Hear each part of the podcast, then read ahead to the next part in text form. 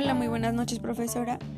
Mi nombre es Kenia Paola y hablaré sobre qué es expresión oral y escrita.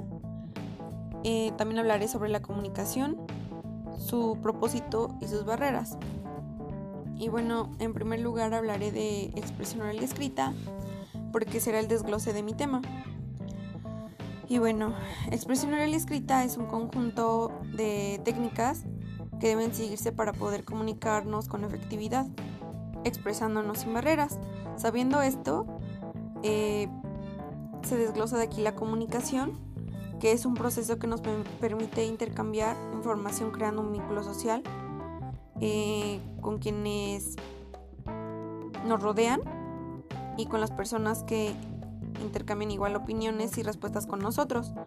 Los propósitos principales de la comunicación es informar, eh, es entretener y es persuadir. La primera es para transmitir los datos a un receptor. La segunda busca mantener atención y aprobación. Y la tercera es el deseo de obtener una respuesta eh, del destinatario creando retroalimentación.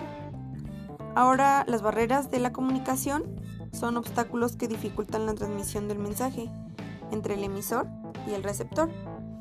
Existen seis tipos de barreras. Eh, la primera es las barreras físicas, que son interferencias con el ambiente, deformando el mensaje.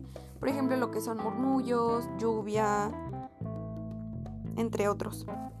Está la segunda, que es la semántica, que un ejemplo de esto podría ser que yo esté hablando con otra persona que habla un idioma diferente al mío y no entienda una palabra o, o una frase. También están las barreras fisiológicas, que estas impiden la claridad del mensaje. Un ejemplo de esto es hablar con la persona que está en estado de ebriedad. Están las administrativas, estas se dan por falta de planeación y respuestas no aclaradas. Esto es muy común en las empresas.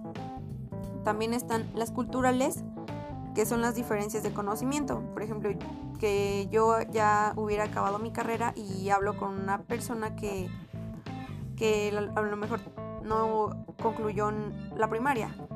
Y obviamente están las diferencias ahí de conocimiento y también podrían ser creencias de creencias. Y bueno, por último están las psicológicas, que estas tienen más que ver con los estados emocionales. Y un ejemplo de esto es cuando una persona escucha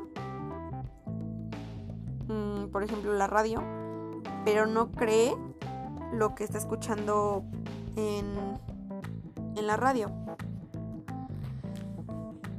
Y bueno, em,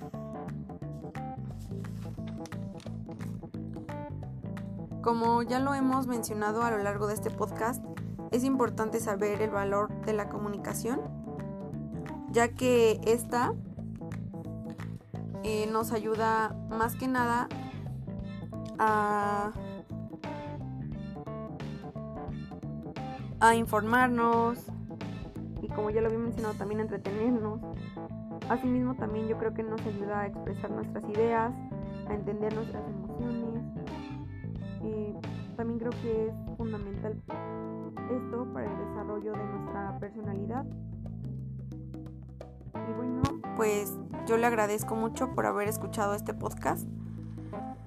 Nos vemos en la siguiente. Muchas gracias.